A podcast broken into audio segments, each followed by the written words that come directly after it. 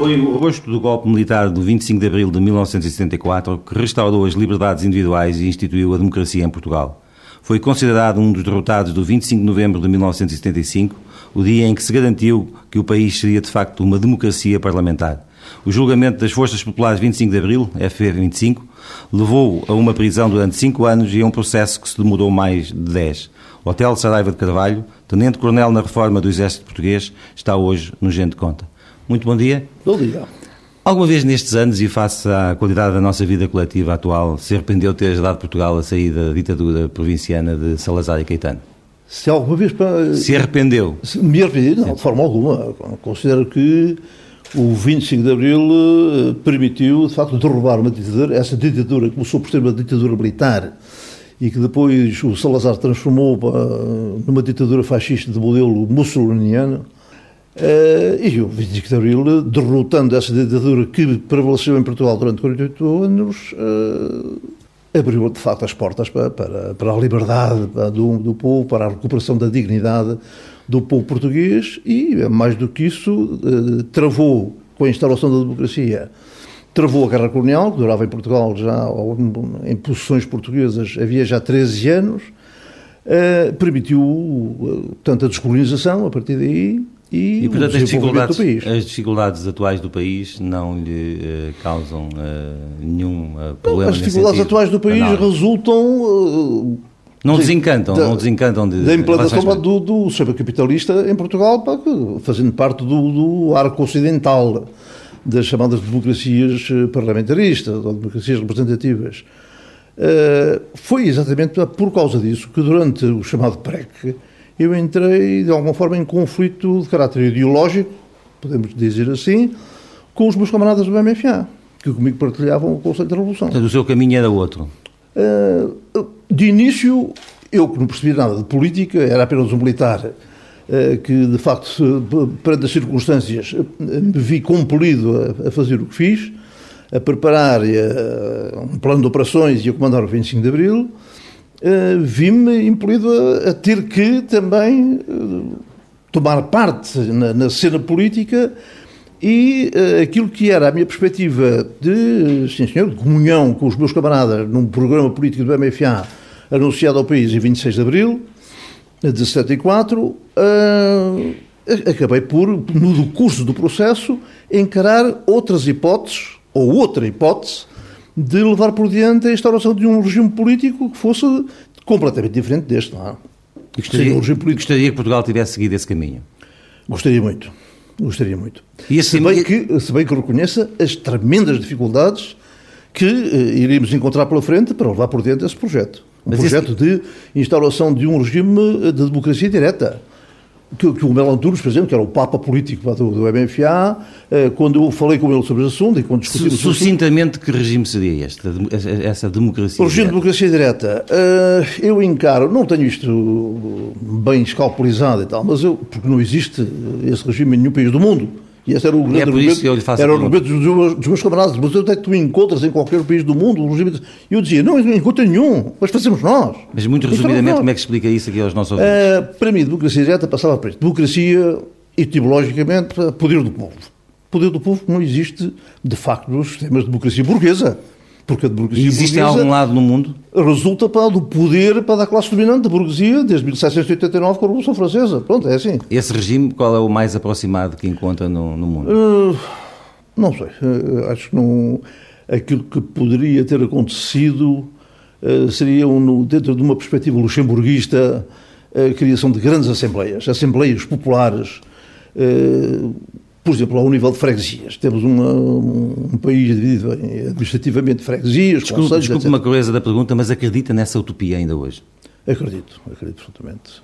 Acredito profundamente. Nós estamos acredito, na semana em que, em que, em que as pessoas têm, têm a tendência logo para, para, dizer então aí queria-se o operário para ser primeiro-ministro e tal. Disse, não, podia ser um seu doutor, professor, jubilado, um tipo ótimo e tal, que era eh, escolhido pelo povo porque era o melhor. Eram os, os melhores de todos, uma área de freguesia, eu suponho uma área de freguesia com mil habitantes. Uh, desses mil habitantes, as pessoas conhecem e tal, uh, podem, em assembleia, podem reunir-se, Todas as pessoas que quiserem ir à Assembleia vão à Assembleia discutir os problemas da comunidade e, a essa altura, começam a ser visíveis aquela, aquelas personalidades que, ou pela sua inteligência, esse, pelo seu caráter... E esse país teria um governo eleito de que forma? De, de forma direta. Democracia direta. Eleição, temos que eleger uma Assembleia um governo, de freguesia. Um governo Mil com pessoas, um presidente... temos que ter uma Assembleia pá, de 50 pessoas. Pá. Vamos a eleições. E as pessoas secretamente pá, punham voto secreto e tal e elegiam o fulano na ABC, não há partidos, o fulano na ABC e tal, para formarem a Assembleia de Freguesia que passava a gerir para os interesses da freguesia. E dentro dessa Assembleia escolhiam-se por eleição, desses 50 membros escolhiam por eleição os 10 melhores para tomarem parte de uma Assembleia Municipal. E dentro da Assembleia Municipal escolher-se para uma Assembleia de Distrito ou uma Assembleia Nacional Popular, da qual finalmente emergisse para um governo. Portanto, era, essa, da base ao topo era uma, uma essa, direta. Essa sua utopia uh, não avançou, não, nunca avançou em, em, nenhum, em Nada. nenhum país, em nenhum país do não, mundo. mas podíamos ter nós implantado esse regime. E, e, a verdade é que 35 anos depois uh, tivemos aqui uma, uma, uma reunião importante da NATO, onde até passou o Presidente da Rússia. Vamos assistir também esta semana a uma greve geral Uh, que protesta contra as condições de vida das, das pessoas, onde já temos 10,9% de desempregados, cerca de 600 mil pessoas.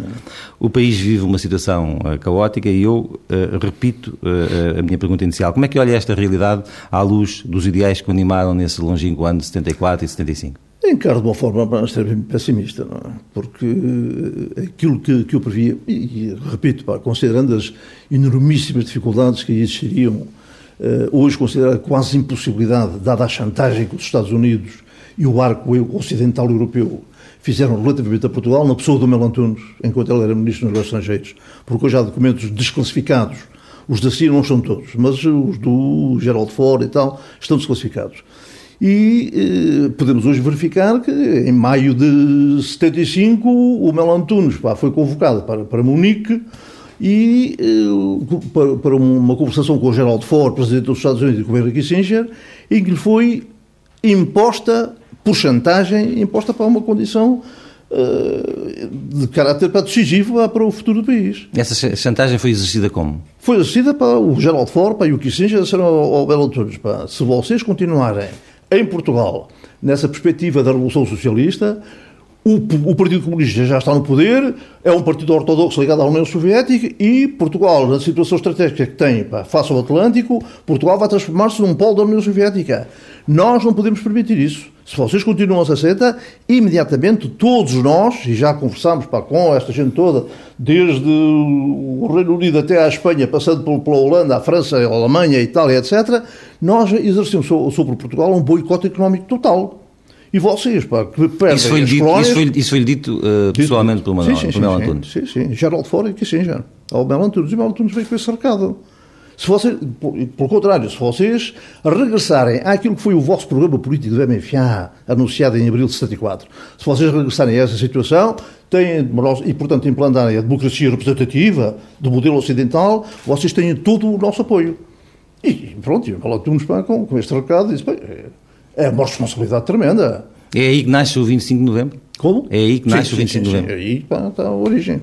Portanto, por, quando eu discuti com o Belo Antunes a questão da democracia direta, de um poder de democracia direta, ou de um poder de democracia representativa burguesa, como, como é aquela que existe hoje no país, segundo o modelo ocidental, o Melo Antunes dizia, é pá, mas vamos lá ver, mas talvez a gente consiga conciliar, pá, a democracia direta até um determinado patamar, pá, e, mas e, tem que haver os partidos. E não pá, encontra nenhuma virtualidade. A transição é demasiadamente brusca, passar da ditadura para a democracia direta. Pá, não, não encontra nenhuma virtualidade no, no caminho uh, da democracia representativa que o país percorreu?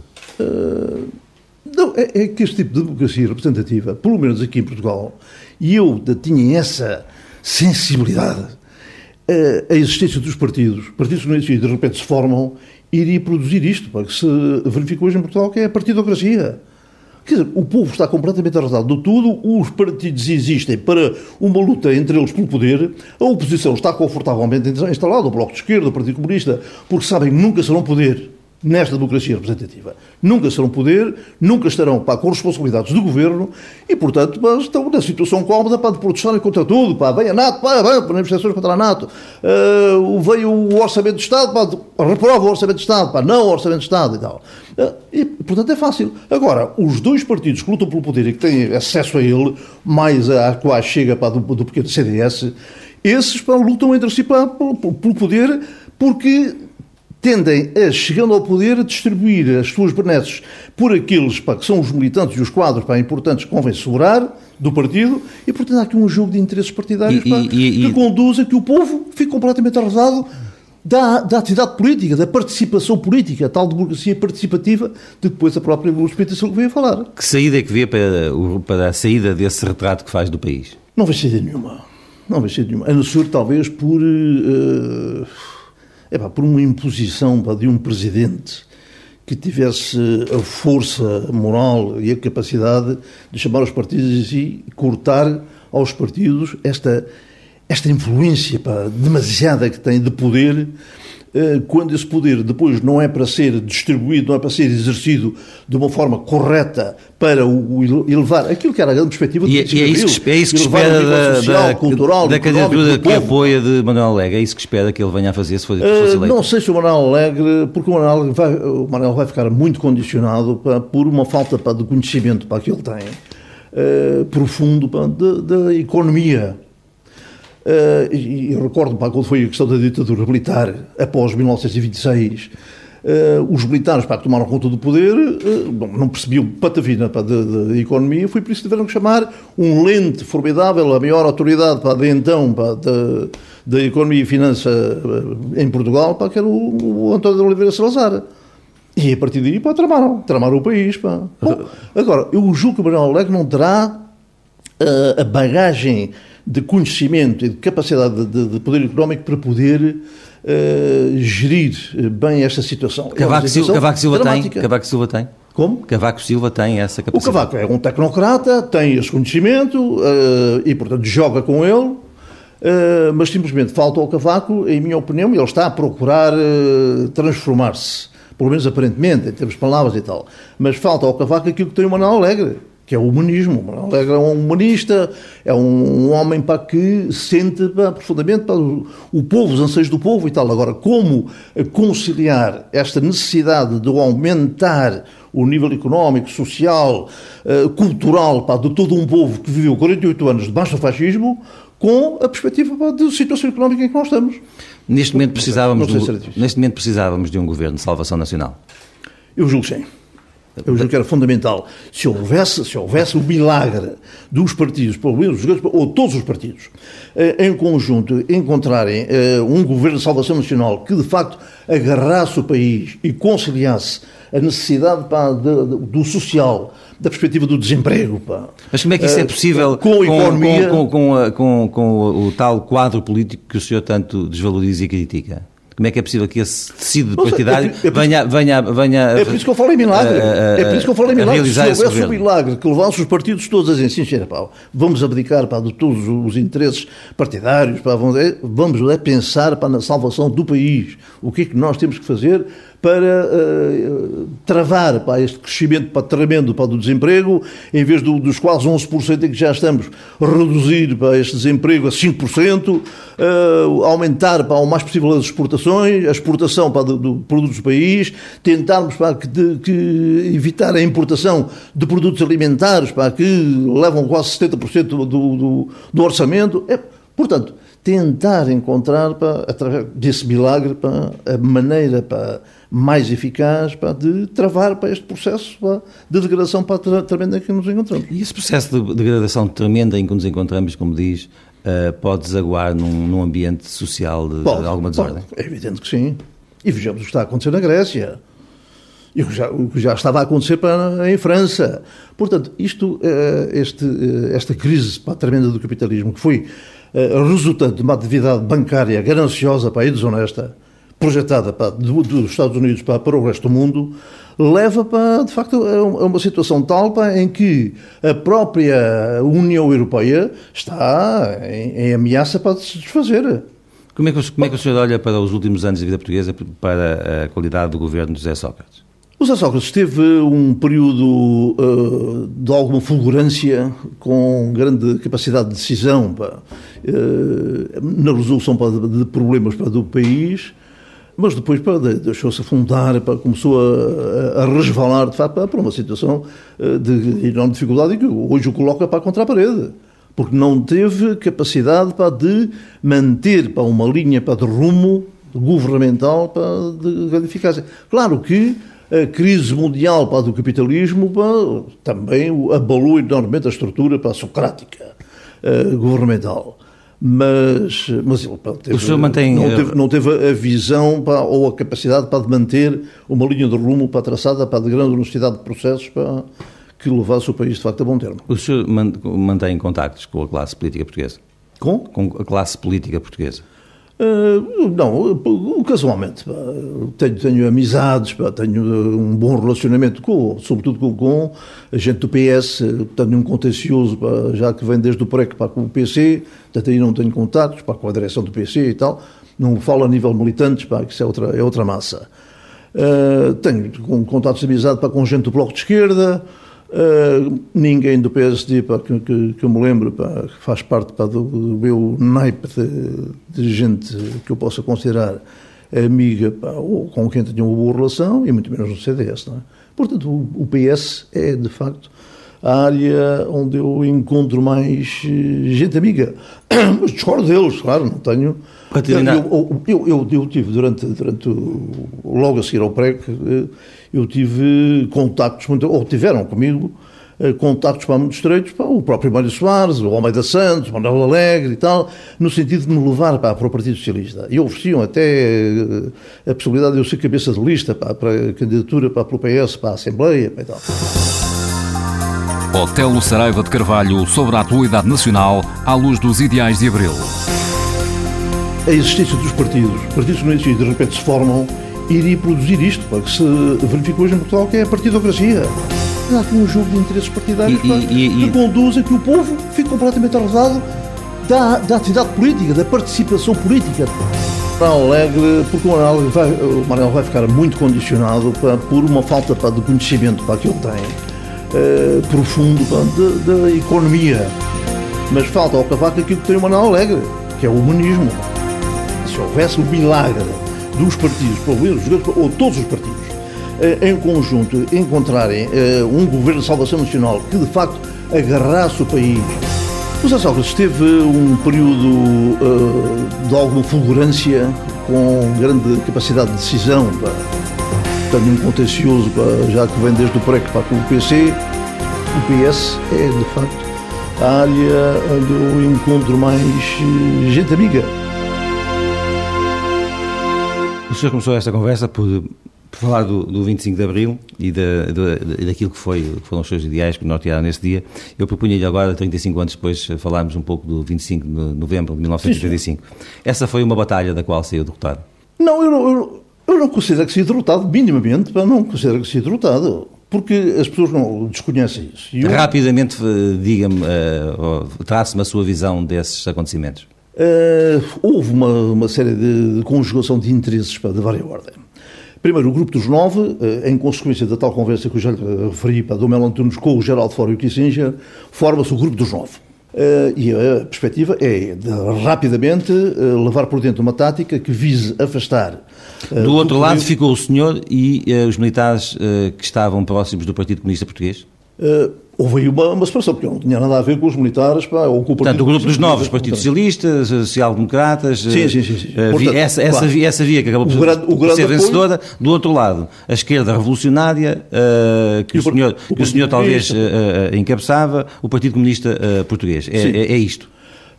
Basicamente isso, mas o, Grupo dos Nova vai enquadrar, vai ser enquadrado de facto, e está cá nessa altura, recordo-se o Carlucci, já como embaixador, com ordens diretas de, de, Washington, mas felizmente para nós, com uma perspectiva, uma visão diferente da do Kissinger, que era muito mais pá, derrotista pá, e pessimista, o Kissinger considerava o país já completamente dominado por Moscovo, Uh, e, portanto, era necessário sempre um argumento. Pá, tal... mas, mas, nesse dia, nesses acontecimentos, uh, o senhor tinha por trás o apoio de Álvaro Cunhal? Não tinha nenhum.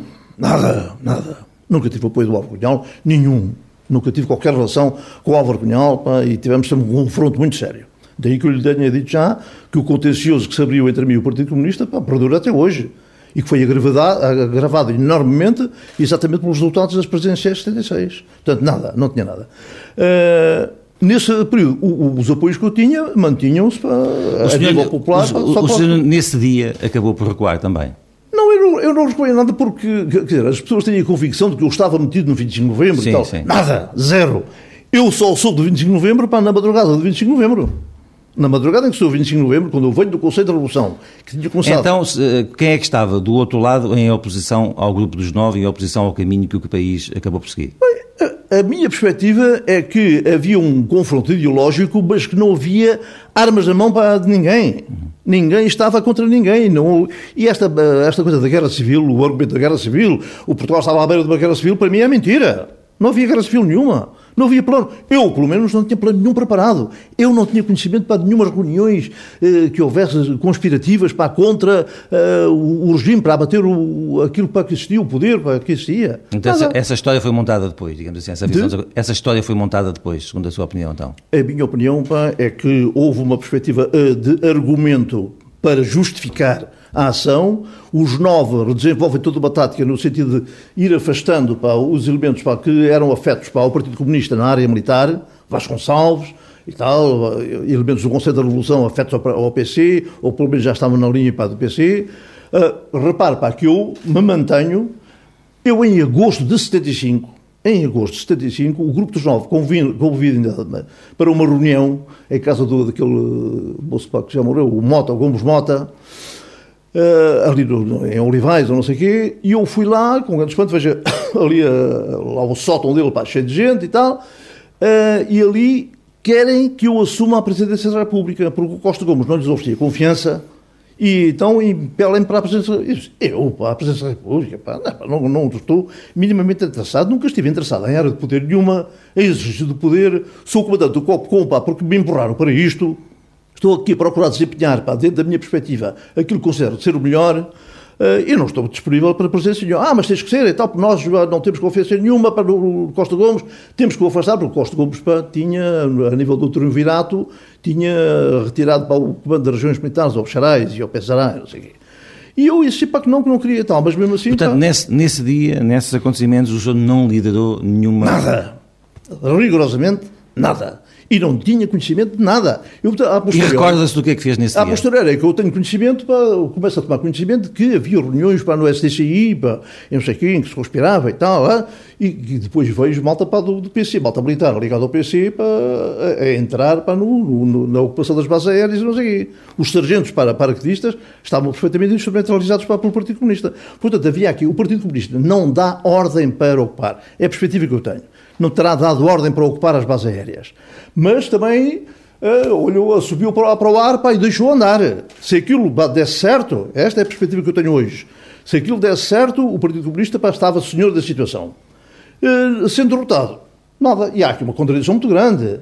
É que sabe-se hoje, através pá, de uh, declarações que já foram feitas, que nem em casa do Nuno Bradró de Santos, uma semana ou dez dias antes do 25 de novembro, o Melo Antunes encontrou-se em casa do Nuno Bernardo dos Santos com o Álvaro Cunhal. Exatamente para, para garantir ao Álvaro Cunhal que, se não houvesse intervenção nenhuma do PC das massas, do PC na rua, o Grupo dos Nove ia desencadear com o apoio todo militar da malta do BBFA, com algumas exceções, como era o meu caso, ia desencadear uma ação para que tinha por, por efeito varrer uh, a esquerda para a revolucionária, e o Álvaro Cunhal lhe esfregou as mãos, contente da vida, e o Álvaro Cunhal, sim senhor, pá, acordou pá, perfeitamente para com Melo Antunes, para qualquer, que qualquer atividade do PC ele travaria. No 25 de, de, de novembro dá-se o impedimento para a saída para das viaturas dos comandos da Amadora com betoneiras, caminhões betoneiras, não sei o quê, do, de uma empresa de construção civil e o, o Costa Gomes chamou às 10 da manhã ou às 11 da manhã, chamou o Álvaro Cunhal a Belém e disse ao Álvaro Cunhal, é pá, doutor, pá, eh, veja se consegue para fazer com que as betoneiras, os caminhões uh, saiam para dos portões, para dos comandos e tal. Pá. E o Álvaro Cunhal pá, alertou a intersindical e mandaram sair pá, e acabou. Portanto, houve uma colaboração ativa do PC, pá, quando viu que aquilo dava para o torto e que eu, comandante do Copcom, não tinha dado ordem para entrarmos na guerra, o Álvaro Cunhal pá, viu imediatamente e tal e colaborou ativamente. Daí que o Melo Antunes depois tenha dito que, e estava combinado com o Álvaro Cunhal, uh, tenha dito que o, o Partido Comunista é essencial à democracia portuguesa. Claro. Agora, o que interessava ali era essencialmente varrer a, a, a esquerda revolucionária. Porque, e, e, é, outra, é outra contradição, pois se o Kissinger e o mundo ocidental consideravam que o poder estava dominado partido, pelo Partido Comunista, o que era mentira, era um argumento, era um argumento para fazer o que foi feito no 25 de novembro. Portanto, o senhor uh, rejeita que tivesse tido qualquer influência uh, e qualquer uh, participação no planeamento, no planeamento nada, nada. de uma se eventual eu, tomada eu... de poder pelas forças de esquerda em Portugal naquela altura? Completamente fora. Otelo Saraiva de Carvalho sobre o golpe militar do 25 de novembro de 1975. Nunca tive apoio do Álvaro Cunhal, nenhum. Nunca tive qualquer relação com o Álvaro Cunhal pá, e tivemos sempre um confronto muito sério. As pessoas têm a convicção de que eu estava metido no 25 de novembro sim, e tal. Sim. Nada, zero.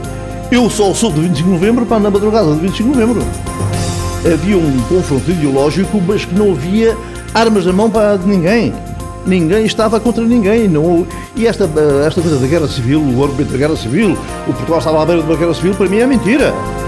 O Partido Comunista não dá ordem para ocupar. É a perspectiva que eu tenho. Não terá dado ordem para ocupar as bases aéreas. Mas também olhou, subiu para, para o ar pá, e deixou andar. O que interessava ali era essencialmente varrer a esquerda revolucionária. Fica registado também um pouco uh, do ambiente da época. Eu proponho-lhe agora também um espaço mais pessoal. Uns anos depois, o senhor teve problemas com, com a justiça, esteve cinco anos preso, esteve 10... Prisão preventiva, ilegalmente, ilegalmente. E esteve 10 anos a ser julgado. Um, está de consciência tranquila em relação... Pá, tranquilíssima. Mas o senhor foi ou não, era ou não, o líder das FP25? Nada. Zero, mentira. O senhor nunca nada. teve nada a ver nem com o 25 de novembro? Conheci, nem com... conheci e conhecia muito bem elementos da ZP25.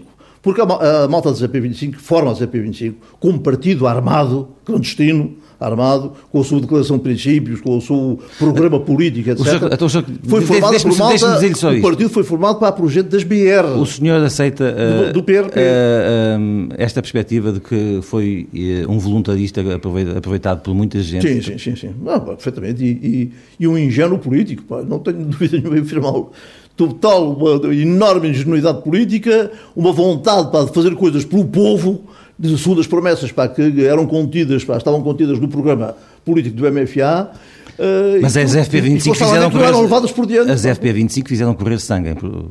Sim, pá, 12 homicídios. E, okay. e o senhor critica isso? Okay, absolutamente, absolutamente. absolutamente. Se pudesse... vejo, é que nunca vi vantagem nenhuma para na questão do homicídio político. Se, pu se, pudesse voltar atrás, o que é que mudaria na sua vida neste, neste grande período?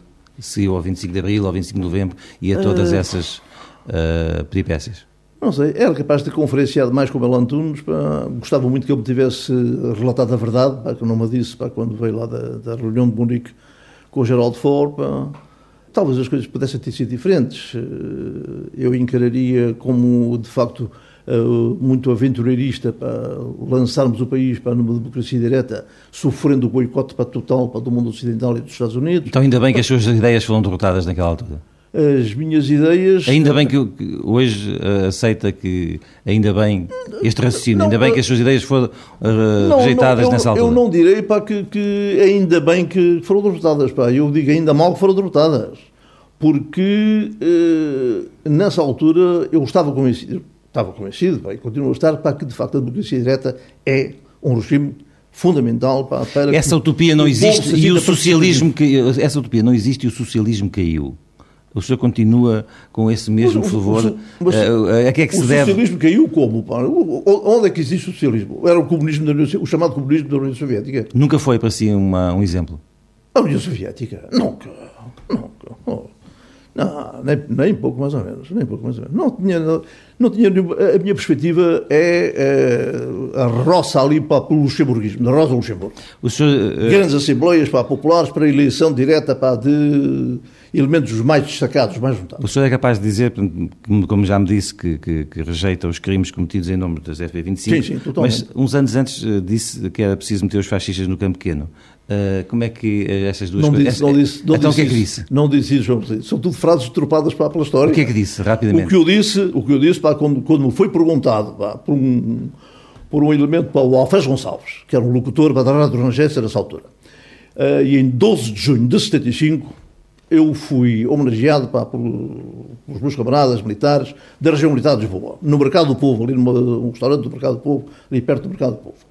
E à passagem pá, pela, pela, junto à Praça do Império, estava ali montada uma barraca da Rádio Renascença, o Alfés Gonçalves, o locutor, que era do PC, vem cá fora para ver ali e tal, diz, oh, o jornal era ótimo, mas nós podemos entrar em direto na Rádio Renascença, se pudéssemos aqui uma entrevista e tal. E eu, sim senhor, ok, pá, pronto, vá, dei a entrevista. E a essa altura ele pergunta-me, ó, oh, General, tal, não, não é para si preocupando, enquanto comandante do Copom e Conselheiro da Revolução, o que está a acontecer para no país, para no norte do país, já no centro e tal, distribuição... E de, o que é que o senhor disse exatamente? Distribuição de, de, de sedes do PC, pá, e tal, é, coisas graves. Não, ele disse, não, de facto a preocupação é grande. Nós, no Conselho da Revolução, já discutimos amplamente esse assunto. E oxalá que nós, nós militares, nós COPCOM, nós Conselho da Revolução, não tenhamos que meter os contra-revolucionários, não disse fascistas sequer, os contra-revolucionários, os que estavam a fazer os tais sacados e incêndios e, destruições de sedes do PC e tal, os contra-revolucionários no campo pequeno, antes que eles nos metam lá a nós. Uhum. É que se damos a rédea livre, não fazemos nada, de facto, essa altura é um crescente para estamos travados. É a contra-revolução. Hoje, qual é o partido político em Portugal com o qual se sente mais identificado, se é que há algum? Ah, não há nenhum. Não há nenhum. São todos eles, pá, inclusive o próprio Bloco de Esquerda, embora uh, tenham um, processos de luta pá, diferentes, pá, porque é o tal comodismo da oposição, em que pode criticar tudo, pá, de, de, uh, derrubar, pá, querer derrubar tudo, pá, mas no fim não, não, não pode fazer nada.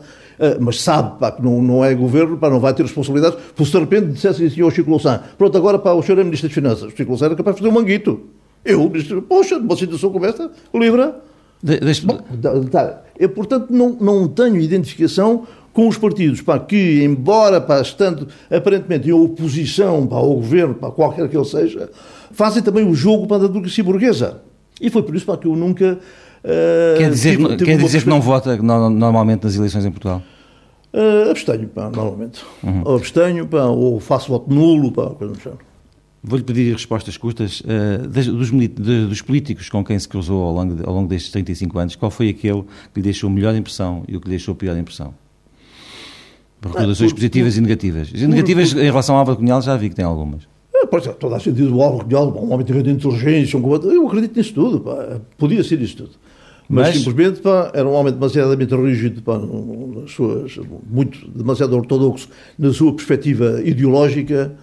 Eh, e eu não, não, não, concordava com isso, pá, não, não concordava com a perspectiva ideológica dele. Eu, uma vez, eu tive um almoço particular em casa de um militante, uh, pensei que era muito meu amigo, desde os tempos que liceu, e exatamente nesse confronto com o Álvaro Cunhal, num jantar íntimo, só nós os dois, ele procurou doutrinar-me para o que é que eu devia fazer enquanto mandante de Copom. E disse, pá, oh, não, você, eu aceitei, não sabia que era com, com que eu ia jantar, vim aqui pá, para ter, pronto, é o senhor para ter uma conversa, mas não me venha a mim dizer pá, o, que, o que é que eu posso ou não fazer enquanto pá, comandante do Copom. Porque senão eu começo a dizer o que é que o senhor deve fazer pá, enquanto secretário-geral do PC. E do lado contrário, pessoas que o tenham marcado positivamente na vida portuguesa? Uh, epá, é difícil encontrar alguém não tenho assim entusiasmo para por nenhuma figura especial. Posso ter uh, um agravo uh, sério em relação a algumas uh, figuras, mas assim, particular distinção para, para qualquer, para não tenho. Pode saber o que é que o senhor faz hoje em dia? Como é que ocupa o seu tempo? O que é que trabalha? Se é que trabalha? Uh, olha, ou, ou, está, ou, está. Ou a, dar, ou a dar entrevistas, ou a ir a tertúlios para que me convidam, ou a fazer palestras, conferências sobre uh, o 25 de Abril e sobre o PREC. Pá, o, senhor, o senhor considera-se uma referência para os idealistas de esquerda em Portugal? Eu não me considero, pá, mas uh, já tenho lido pá, e tal, que eu sou considerado uma referência para, para, para a esquerda não alinhada pá, em Portugal. Passados estes anos, as pessoas continuam a reconhecê-lo na rua, a falar consigo? Muito, todos os dias. O que é que lhe dizem? Todos os dias. Uh, querem dar-me um abraço, querem pelo menos apertar a mão, pá, querem Uh, alguns mais afutos para querer recordar comigo e, nunca e fazer encontrou... perguntas sobre o que é que poderia ter sido. E nunca encontrou ninguém que o gostasse de apertar ainda um bocadinho mais do que um simples abraço? Uh, sim, já tive três casos pá, que eu me lembro. Complicados? De quê? De pessoas que protestassem em relação à sua, à sua sim, ação. Sim, sim, sim, sim. E tive já frontas públicas, que me lembro, três. Como é que lida com isso tudo, com umas situações e com as outras? Eu lido muito bem, pá, fico extremamente gratificado pá, quando uh, as pessoas pá, vêm, pá, não, não é hotel e tal, é, deixa-me dar um abraço e tal, é? mas isto acontece-me todos os dias, em qualquer local público em que eu esteja. Todos os dias. Agora, em relação aos outros, pá, ouço tranquilamente, procuro às vezes fazer pedagogia, digo, calma, olha que não foi bem assim, quer que eu lhe explique e tal, não, você é bandido, assim, chamamos todos, isso olha que não, olha que não. No balanço que, faz, no balanço que faz de todos estes anos, uh, sente que perdeu mais do que ganhou a envolver-se na Revolução, na chamada Revolução perdi, dos Perdi, perdi muito mais, perdi muito mais. Perdi muito mais do ponto de vista para de carreira militar, porque eu, aliás, quando, quando o, o Spínola uh, me impôs, por, por indicação dos meus uh, companheiros, dos meus camaradas e tal, me impôs uh, o comando do Copcom e da região militar de Lisboa, eu disse logo aos meus camaradas mais próximos, Vasco Lourenço, Vitor, epá, pronto, aqui eu aceitei, acabei por aceitar ser graduado em brigadeiro para, para a região militar de Lisboa e tal, mas eu sei que isto é o fim da minha carreira militar. Porque, nessa altura, o Spínola, que me chamou a, a Belém para me dizer que eu ia comandar a região militar de Lisboa e o Copcom, diz-me, eu vou, antes disso, eu vou, chamei-o cá porque vou promovê-lo a general de quatro estrelas e você vai ser o chefe de Estado-Maior-General das Forças Armadas. Isso é o meu general. Não vou de certeza.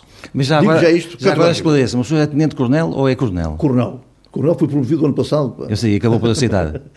mas uh, foi promovido em circunstâncias pá, que, eu, que eu não aceito. É por, isso, é, por isso, é por isso que eu lhe faço a pergunta. Protestei pá, e desde, desde o ano passado, desde 16 de julho do ano passado, em que saiu a portaria da minha promoção, a Coronel, com, com uma justificação que eu não aceito, eu uh, reclamei. Não aceita por Porque uh, essa promoção foi ao abrigo de uma portaria, acho que do Ministério da Defesa para o Paulo Portas, não sei, em que era considerado, era tal portaria de reconstituição da carreira militar, aqueles que tivessem sido prejudicados as suas carreiras, não sei o quê, tal, por causa do 25 de Abril do 25 de Novembro e tal, agora dava-se a safa, não podiam uh, atingir mais do que o posto de coronel e tal, e uh, davam-lhes a indemnização, os retroativos de vencimentos correspondentes ao posto, considerando a promoção no máximo para, a partir de 2000. O senhor tem ideia de como é que hoje... E eu para não aceitei isso. Como é que hoje, tem ideia de como é que hoje uh, os militares vivem a situação do país?